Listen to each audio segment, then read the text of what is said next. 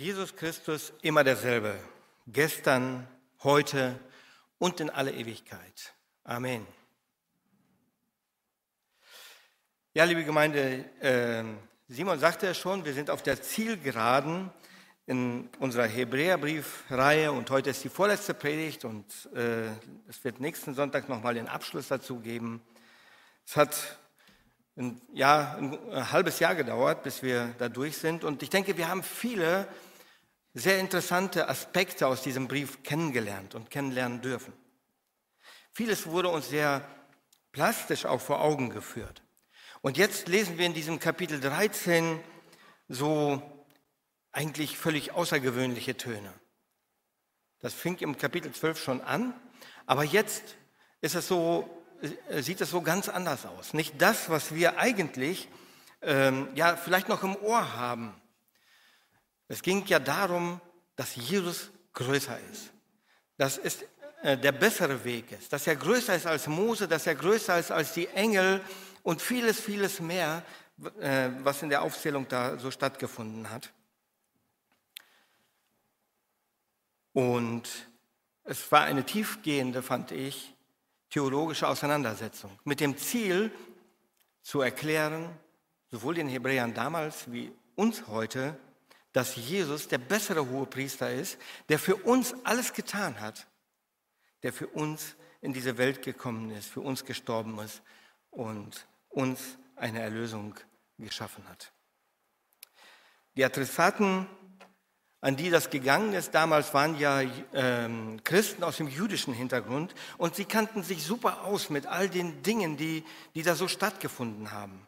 Mit dem Tempeldienst, alles, was da stattgefunden hat, die Opfer, die, ähm, die, die Priester, die das alles gemacht haben und in welcher Reihenfolge und wie und was alles passieren mussten, sie kannten sich super aus und ihnen versucht der Schreiber jetzt zu erklären, dass das alles eigentlich nur ein Schatten war, ein Schatten von dem, was einmal kommen wird. Nur ein leeres Gefäß, das einmal mit Jesus gefüllt wird und dass Jesus die Erfüllung des Ganzen ist, was da so gelaufen ist vorher. Und dass dieses großartige Werk, das er vollbracht hat, dazu geführt hat, dass wir Zugang zum Vater haben und dass er jetzt beim Vater sitzt und uns vertritt. Und nein, ihm ist nicht langweilig. Er ist unser Advokat. Er vertritt uns dort beim Vater. Mit all unseren Schwierigkeiten, mit all dem, was uns hier auf der Erde beschäftigt. Er ist unser Retter. Und im Kapitel 11 wurde uns so deutlich gemacht, dass sich dieses Vertrauen auf ihn lohnt, dass sich das auszahlt. Dort wurden verschiedene Erzväter, verschiedene äh, Glaubensvorfahren äh, genannt, die auf Gott vertraut haben und welche Auswirkung das hatte. Es lohnt sich, Jesus zu vertrauen und für uns lohnt es sich, auf Jesus zu vertrauen. Jesus Christus immer derselbe, gestern, heute und in Ewigkeit. Und jetzt folgen ein, ein ganzer Teil von Versen, die quasi, quasi eine Art Anweisung sind eine Anweisung für das Leben. Und wie können wir die verstehen? Wie können, wie können wir das jetzt in diesen, in diesen Brief einordnen, den wir gehört und gelesen haben? Wie können wir diese Texte verstehen? Und durch welche Brille müssen wir das sehen? Und das können wir eigentlich nur durch Jesus Christus selbst. Nur durch den, der es für uns vollbracht hat. Nur durch den, der für uns dieser Anker ist, an dem wir festmachen können. Wo wir uns fest dran verteuen können, so wie Willi es ausgelegt hat damals in der Predigt. Wo wir uns richtig fest dran machen können, was uns ein glückliches Leben garantiert, wenn wir uns auf ihn, auf ihn einlassen. Was uns zum Ziel führt, zu dieser ewigen Stadt, in dieser Gemeinschaft mit, dem, mit unserem Herrn und Heiland, mit unserem Gott, der die Welt geschaffen hat. Ich sagte schon, der Text besteht aus einer ganzen Menge von Anweisungen, die ja so ein bisschen an sich abgehakt sind und äh, wo es scheinbar so gar nicht, gar nicht so eine richtige ähm, ja, Bandbreite oder aufeinanderfolgende Dinge gibt, sondern äh, teilweise sind sie so richtig für sich stehend. Und man könnte über jedes dieser, dieser Details eine Predigt halten. Und es ist schon eine Herausforderung, diese 19 Texte jetzt irgendwie auszulegen. Und ich werde mich eigentlich nur auf die, ja, auf die Dinge konzentrieren, die die Hauptaussage dieses Textes bilden. Da lesen wir, lasst nichts eure Liebe zueinander beeinträchtigen. Durch Christus seid ihr ja Geschwister. Vergesst nicht, gastfrei zu sein. Durch ihre Gastfreundlichkeit haben einige, ohne es zu wissen, Engel bei sich aufgenommen. Denkt an die Gefangenen, nehmt an ihrem Schicksal Anteil, als wäret ihr selbst mit ihnen im Gefängnis. Habt Mitgefühl mit den Misshandelten, als wäre es euer Körper, dem die Schmerzen zugefügt werden. Dieser Hebräerbrief ist eigentlich eine Predigt. Vermutlich äh, gerichtet damals an die Christen in Rom oder in, in einer, auf, zumindest in einer Großstadt, wo, sie, wo viele Menschen zusammen waren und wo alle möglichen Herausforderungen an sie herankamen. Wo es damals schon ähm, recht schwierige Herausforderungen gab. Wir lesen hier von sexueller Unzucht, die der Schreiber hier anspricht. Wir, hier, wir lesen hier von Reichtum, der plötzlich da ist und dem die Menschen nachlaufen. Wir lesen aber auch von Verfolgung, von dem, dass Leute in, ins Gefängnis geworfen werden, weil sie sich zu ihrem Glauben bekennen. Also haben wir hier Gefahr und Unsicherheit, verschiedene andere Situationen. Und jetzt in diese Situation hinein, in diese äh, spricht am Ende dieses Briefes jetzt der Schreiber so einige quasi Anweisungen oder Imperative oder Dinge, die, die sie tun sollen. In der Theologie nennt man die Indikativen den, die Dinge, die äh, durch Jesu Wirken entstanden, durch das, was Jesus für uns getan hat, und die Imperativen, was daraus eigentlich folgen sollte und wie unser Leben dann aussehen sollte. Und hier werden jetzt verschiedene Themen angesprochen. Als erstes mal die Liebe. Wir alle sehnen uns nach Liebe. Wir alle sind, das ist uns quasi in die Wiege gelegt worden, dass wir geliebt werden wollen und dass wir auch selbst lieben. Und es fällt uns leicht, Menschen zu lieben, die wir gut kennen, die so auf unserer Wellenlänge sind, wo wir einer Meinung sind, wo ähm, viele Dinge, die, die äh, das gemeinsame Leben betreffen, so richtig zueinander passen. Und darum geht es hier heute aber nicht so wirklich. So romantisch ist das in unserem Predigtext nicht. Die Gemeinden damals sind herausgefordert, und er schreibt es mit Sicherheit nicht ohne Grund da rein, liebt einander. Es scheint für sie richtige, eine richtige Herausforderung zu sein. Nicht etwas, was sowieso schon da wäre.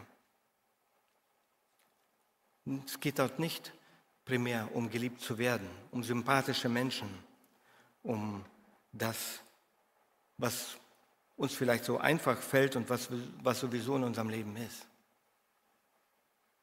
Es ist nicht immer einfach zu lieben, die Geschwister zu lieben in der Gemeinde, mit denen man gemeinsam auf einem Weg ist. Manchmal können wir uns auch ganz gehörig auf den Nerv gehen. Da ist einer anderer Meinung, tut Dinge anders, als wir uns das vorstellen, als es mein Geschmack ist. Tut Dinge nicht. Vieles kann schon ordentlich aufregen. Da passt mir der Gesang nicht, die Lieder nicht, die Musik nicht, die gemacht wird, die ist nicht mein Geschmack und vieles, vieles mehr. Und das sind erst die praktischen Dinge, die uns umgeben. Das, was, was so im Miteinander stattfindet. Und wenn wir in die Theologie einsteigen, das lehrt uns die Kirchengeschichte, da gibt es noch viel mehr Auseinandersetzungen. Aber Jesus sagt, liebt einander. Jesus sagt, liebt einander. Und er sagt, daran, in Johannes 13, Vers 25, daran werden alle erkennen, dass ihr meine Jünger seid, wenn ihr Liebe untereinander habt. Daran wird man euch erkennen, wenn ihr Liebe untereinander habt. Und die Liebe, diese Liebe, sie stand damals und steht heute unter starker Anfechtung. Nein, der Teufel hat mit Sicherheit keinen Gefallen daran, wenn, wenn bei uns Friede, wenn bei uns Liebe herrscht, wenn bei uns Harmonie herrscht, indem, dass wir zueinander stehen, dass wir uns gegenseitig unterstützen, gegenseitig lieben. Und das war damals so und das ist heute so. Es ist nicht, um, nicht einfach so, dass Petrus den Jesus fragt, wie oft soll ich denn vergeben? Und er nennt eine vollkommene Zahl. Er sagt, reicht siebenmal, das war damals so eine vollkommene Zahl.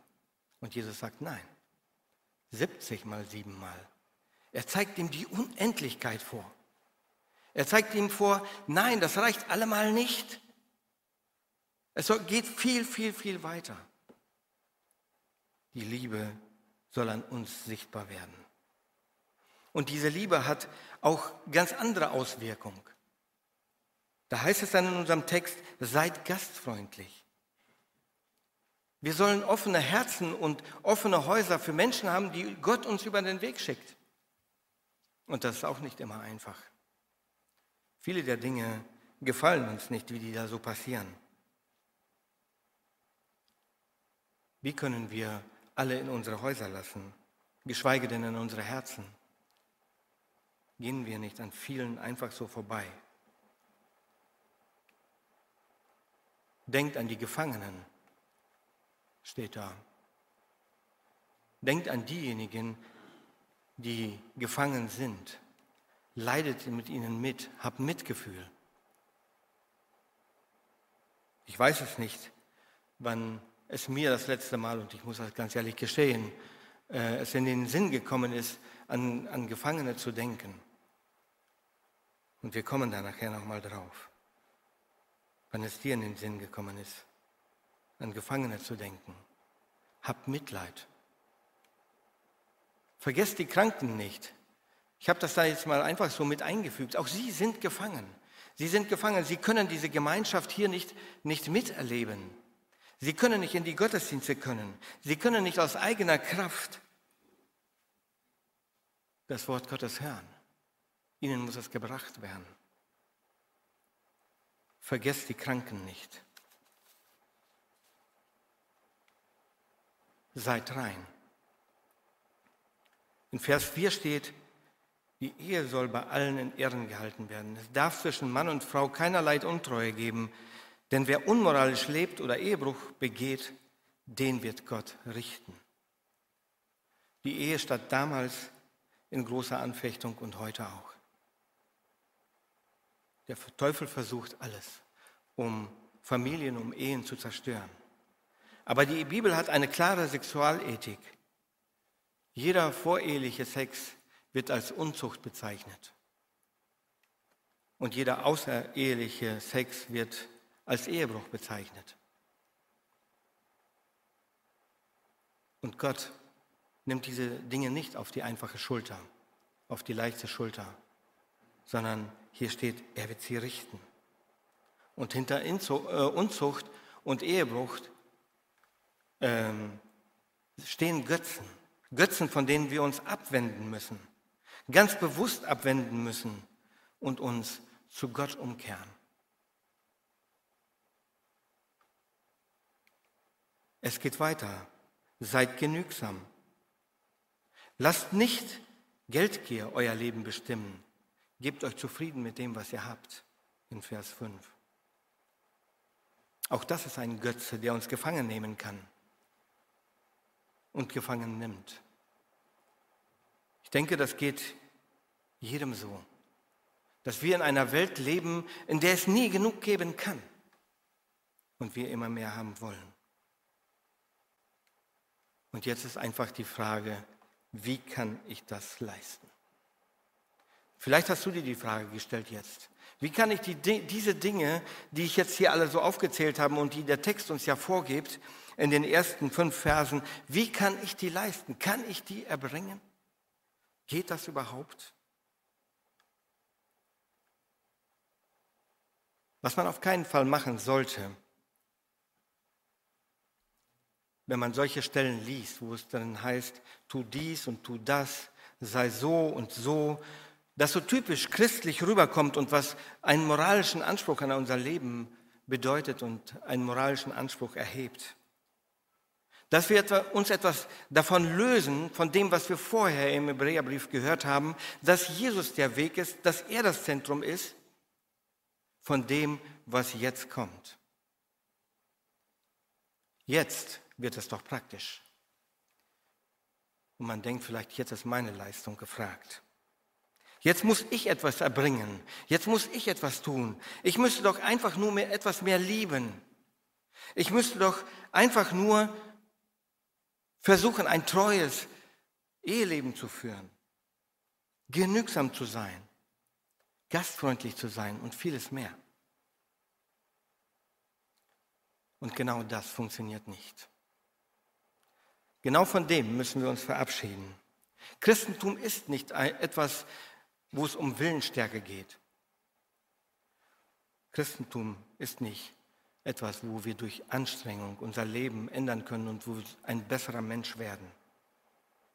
Wir müssen auf den blicken, von dem der Hebräerbrief von Anfang an schreibt, der größer ist, der alles für uns getan hat, der so genial uns den Weg vorbereitet hat, der für uns am Kreuz auf Golgatha gestorben ist. Und aus ihm resultiert dann ein praktisches Leben, das diese Inhalte erfüllt. Nicht aus uns, sondern weil uns die Zusage gilt, dass er sowohl das Wollen wie auch das Vollbringen in uns schaffen wird. Und darauf dürfen wir vertrauen. Und jetzt müsste ich meine Predigt wahrscheinlich im Galaterbrief fortsetzen, wo es um die Früchte des Geistes geht wo es heißt, wenn der Heilige Geist in uns wirkt, dann wird die Frucht des Geistes in uns wachsen, die die Eigenschaften hat, Liebe, Freude, Friede, Geduld, Freundlichkeit, Güte, Treue, Sanftmut, Selbstbeherrschung. All diese Dinge erwachsen daraus. Nur wie kommen wir zu dieser Frucht? Wie kommen wir dazu? Und Jesus selbst erklärt es uns anhand von einer Weinstaude, anhand von einem Weinberg. Und dann heißt es da, die Stelle möchte ich gerne lesen, aus Johannes 15, ich bin der wahre Weinstock und mein Vater ist der Weingärtner. Jede Rebe an mir, die nicht Frucht bringt, nimmt er weg. Und jede, die Frucht bringt, die reinigt er, dass sie mehr Frucht bringt. Ihr seid schon rein um des Wortes willen, dass ich zu euch geredet habe. Bleibt in mir und ich in euch. Wie die Rebe nicht von sich selbst Frucht bringen kann, sie bleibe denn am Weinstock, so auch ihr nicht, ihr bleibt denn in mir. Ich bin der Weinstock und ihr seid die Reben.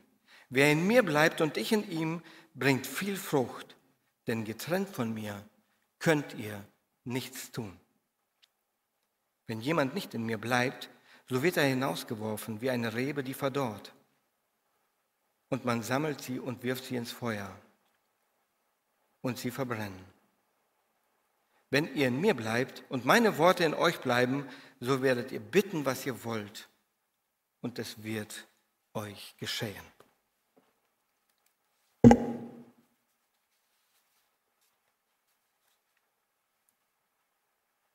Eine Erklärung vom Weinberg her, von diesem, von, von, von Jesus. Er, er sagt, ich bin der Weinstock und ihr seid die Reben. Und da ist der Weinberg, der Weinberg des himmlischen Vaters. Nein, es gibt dort kein bedingungsloses Wachstum. Es gibt dort nicht etwas, was es einfach so gibt. Gott lädt uns ein, in einem gewaltigen Prozess mit einzusteigen, dort uns zu beteiligen. Und Jesus erklärt das mit den Worten, wenn, wie das geschehen kann.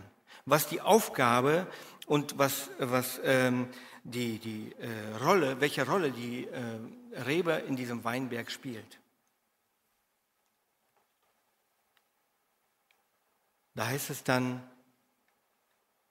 er benutzt das Wort wenn fünfmal. Wenn jemand in mir bleibt und ich in ihm, der trägt reiche Frucht. Wenn jemand nicht in mir bleibt, wird er weggeworfen und verdorrt. Wenn ihr in mir bleibt und meine Worte in euch bleiben, könnt ihr bitten, was ihr wollt, eure Bitte wird erfüllt werden. Wenn ihr meine Gebote haltet, werdet ihr meine, in meiner Liebe bleiben. Ihr seid meine Freunde, wenn ihr tut, was ich euch gebiete. Ein einfaches Wort wenn, aber es drückt eine Tatsache aus. Es drückt die Tatsache aus, tu etwas und dir geschieht etwas und tu etwas nicht und es geschieht etwas anderes. Und wir können uns entscheiden, ob wir da mitmachen wollen. Das Vollbringen schafft Gott. Das ist nicht unsere Aufgabe. Aber die Entscheidung, dran zu bleiben, liegt bei uns. Und unser freier Wille bedeutet nicht, dass wir in diesem Weingarten jetzt äh, tun und lassen können, was wir wollen. Nein, das bedeutet das nicht. Und deswegen haben wir auch die Gebote oder diese Anforderungen heute. Es bedeutet nicht, dass wir tun und lassen können, was wir wollen. Auch bestimmen wir nicht die Funktion, die hat Gott festgelegt. Aber wir haben die freie Wahl, dran zu bleiben oder eben nicht. Wir können nicht nur uns die Lob, äh, Lobbeeren oder wir können uns nicht nur die Rosinen daraus angeln, die Vorzüge genießen, aber uns in diesen Prozess gar nicht einzureihen, in, dem, in den Prozess des Dranbleibens. Es gibt niemanden, mit Sicherheit niemanden, der sich nicht danach sehnt, wirklich gute Gemeinschaft, eine tiefe Gemeinschaft ähm, mit Gott zu haben den gibt es, glaube ich, nicht. Wir haben alle das Verlangen, eine tiefe Gemeinschaft mit Jesus zu haben, mit Gott zu haben und den Segen daraus zu ziehen. Aber so oft versuchen wir, zu all dem etwas dazuzufügen und das mit unserer Weisheit, mit unseren Möglichkeiten, mit unseren Wünschen und mit all dem, was uns so umgibt, zu kombinieren und daraus einen neuen Weg zu machen. Und da und zu hoffen, dass unsere Selbstsucht und unsere Unfähigkeit und unser Versagen äh, sich Gott unterzuordnen, dass die Gnade das irgendwie ausbügelt. Bei der Rebe funktioniert das nicht. Diese Wenns entscheiden darüber, ob wir dazugehören oder nicht. Die Tatsachen, die dahinter stehen, die entscheiden das. Wenn wir in ihm bleiben, dann bekommen wir umwerfende Gelegenheiten, dass wir Dinge tun können, die wir aus uns heraus nicht tun können. Wenn wir aber nicht daran bleiben, entscheiden wir für uns für die andere Konsequenz. Und Jesus zeigt uns genau auf, was daraus resultiert, nämlich, ohne mich könnt ihr nichts tun. Ohne mich funktioniert das nicht. Und wenn wir uns von Jesus, von dieser Beziehung abschneiden, wenn wir da nicht dranbleiben, werden wir unfähig, etwas zu tun.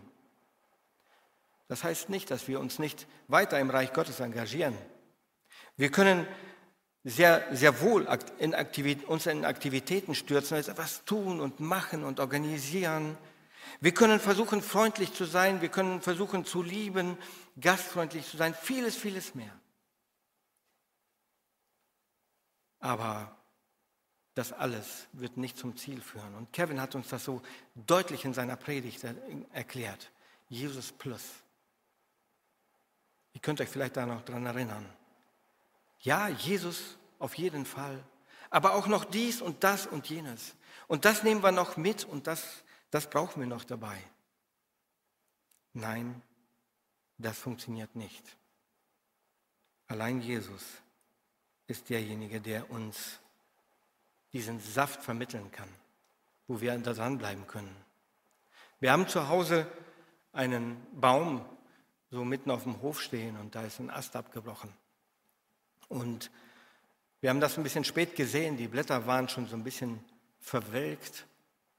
Und Tina hat ihn dann eines Tages hochgebunden. Den geflickt, wie eine Krankenschwester, könnt ihr euch vorstellen, so mit ähm, Verbandsmaterial und alles, was so da war. Und die Blätter sind wieder richtig grün geworden. Es ist wieder, wieder angewachsen. Es ist noch nicht verheilt. Und diese Stelle wird mit Sicherheit immer auch eine, eine sensible Stelle bleiben. Aber die Blätter, die sind wieder grün. Dieser, dieser Saft, er fließt wieder durch.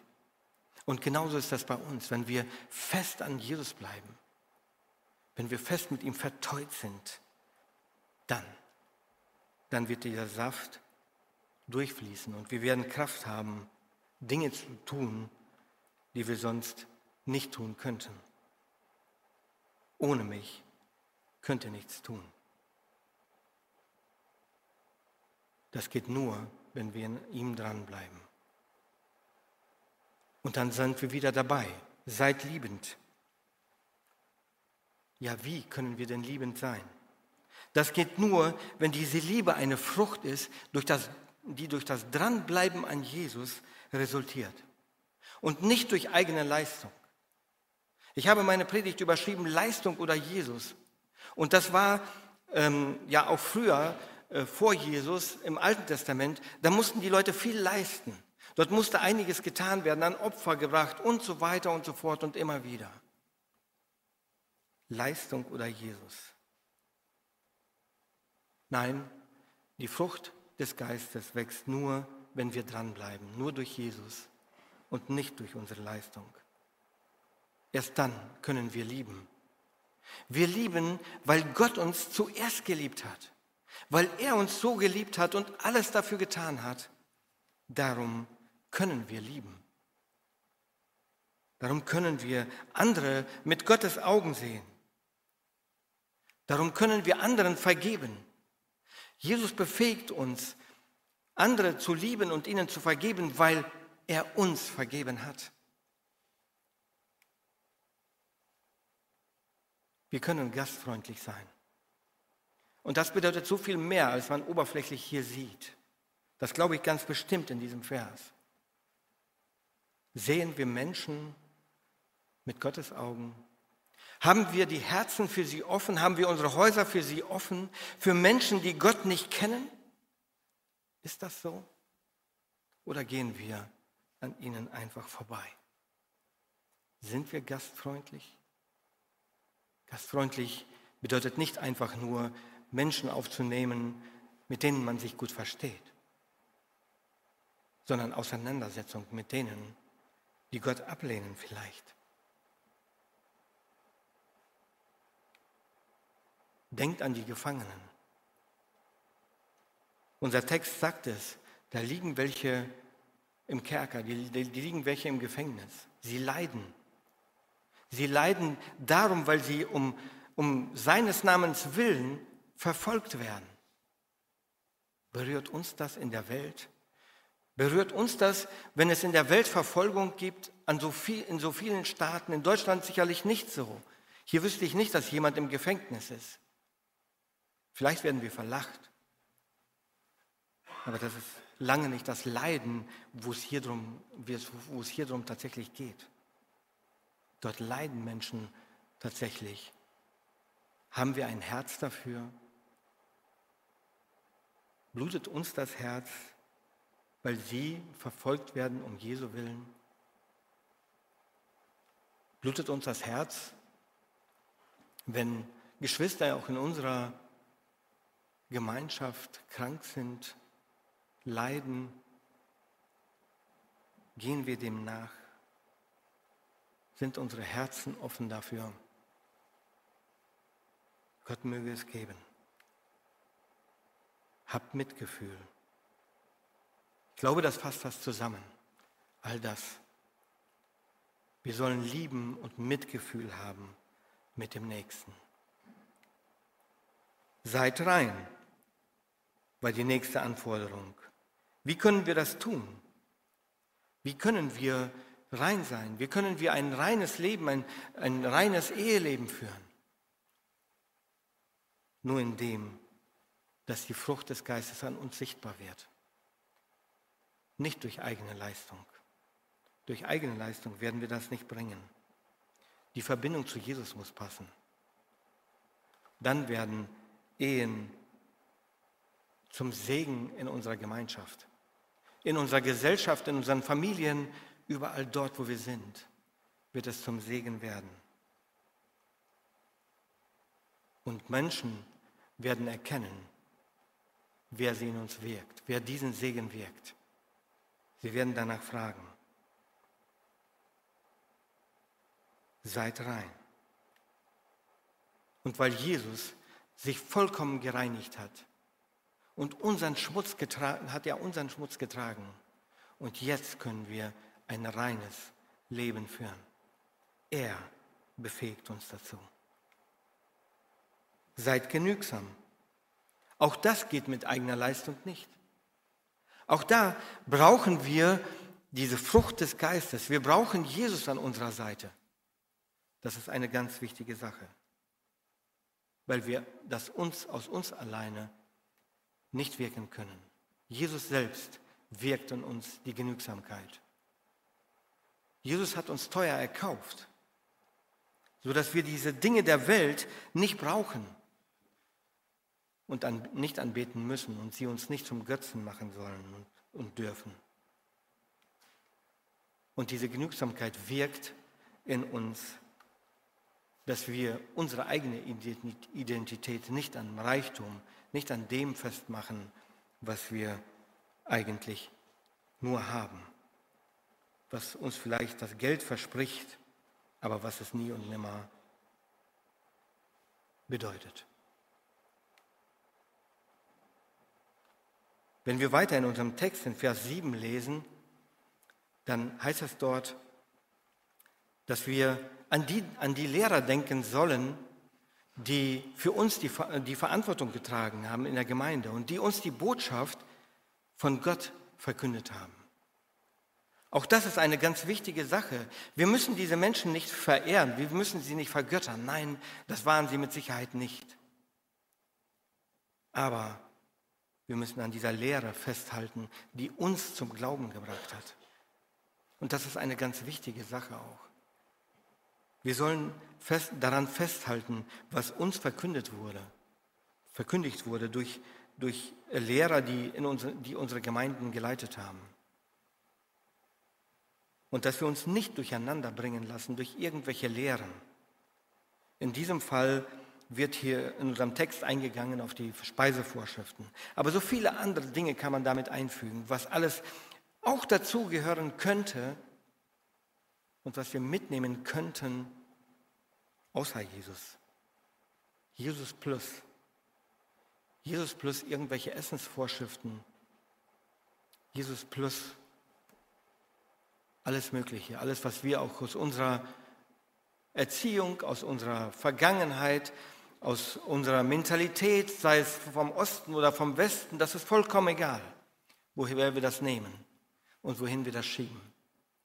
Wenn wir Dinge mit einfügen, die wir zum Glauben brauchen, außer Jesus, dann ist das fatal und bringt keinem was. So steht es da.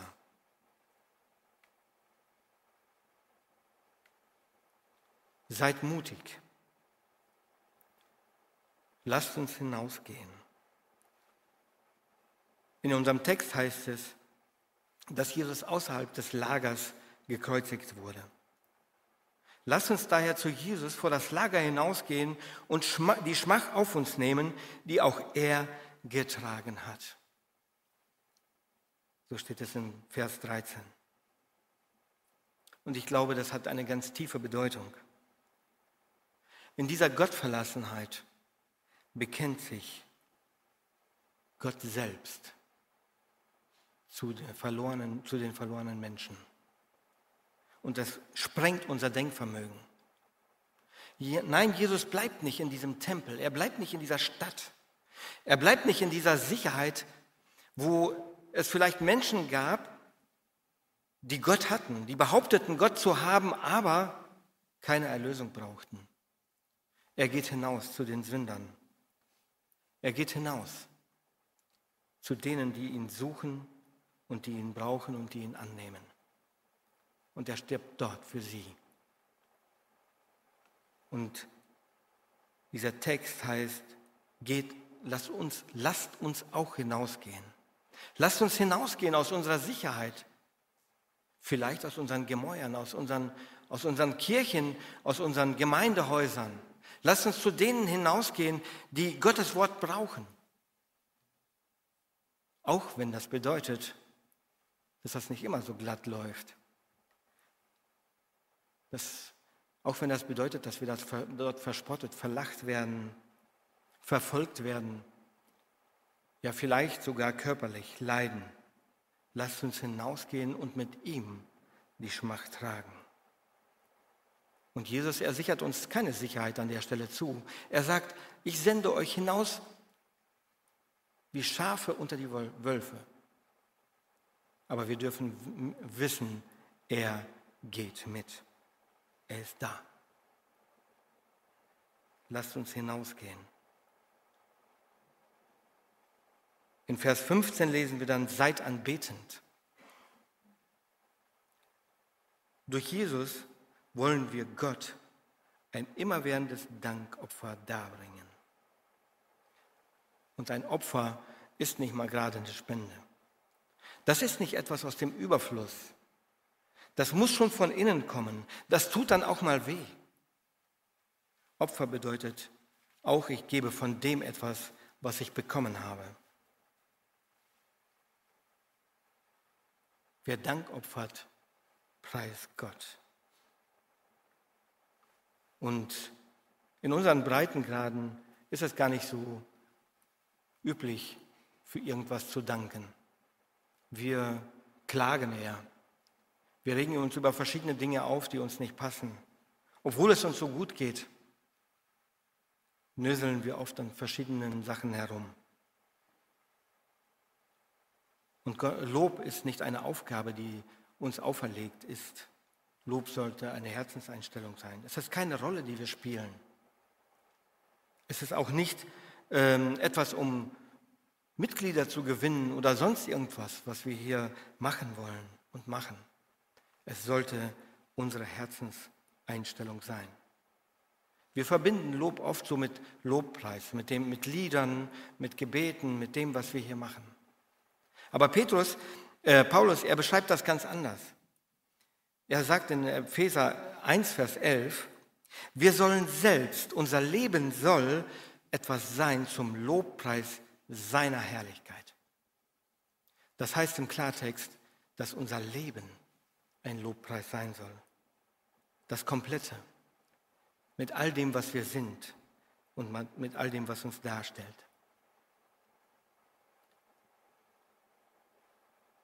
Und das, wie können wir das tun? Das kann doch nur aus der Liebe resultieren, die wir an, in, durch Jesus Christus haben.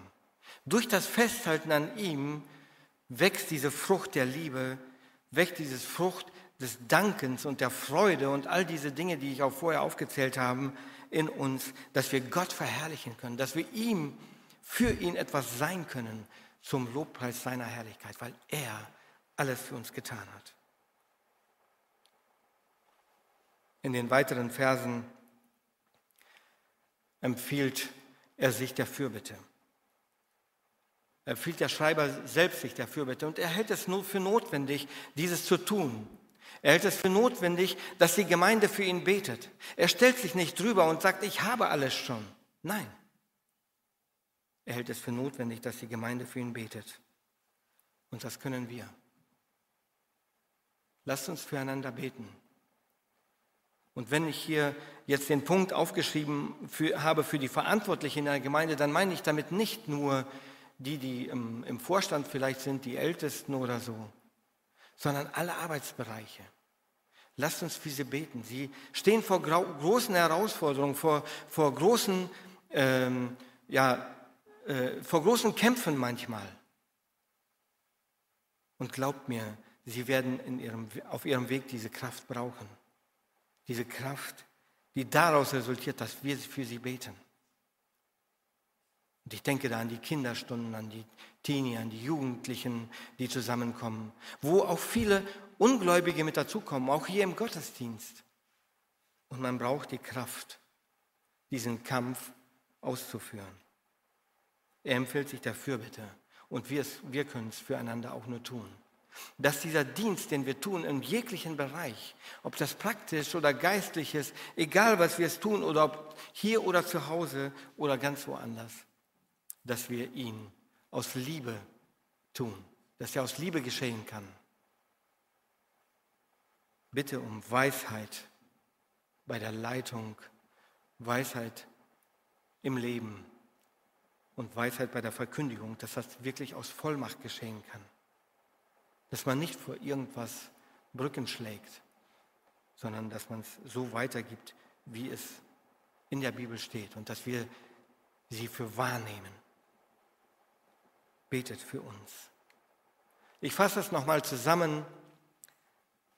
Seid liebend, seid rein, genügsam, loyal, mutig, anbetend. Wie kann das geschehen? Nur durch Liebe, durch die Liebe, die aus dieser Frucht erwächst, wenn wir an Jesus bleiben und nie durch eigene Leistung. Jesus Christus immer derselbe, gestern, heute und an alle Ewigkeit. Amen.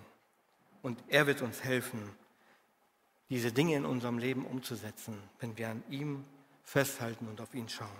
Und wenn du Fragen hast oder ein Gebet möchtest, wenn du, wenn Gott dich angesprochen hat und du möchtest ein Gespräch, dann bin ich gern dazu bereit. Ich werde dann nachher im äh, Büro sein. Wenn du möchtest, kannst du da hinkommen und äh, dann sprechen wir miteinander.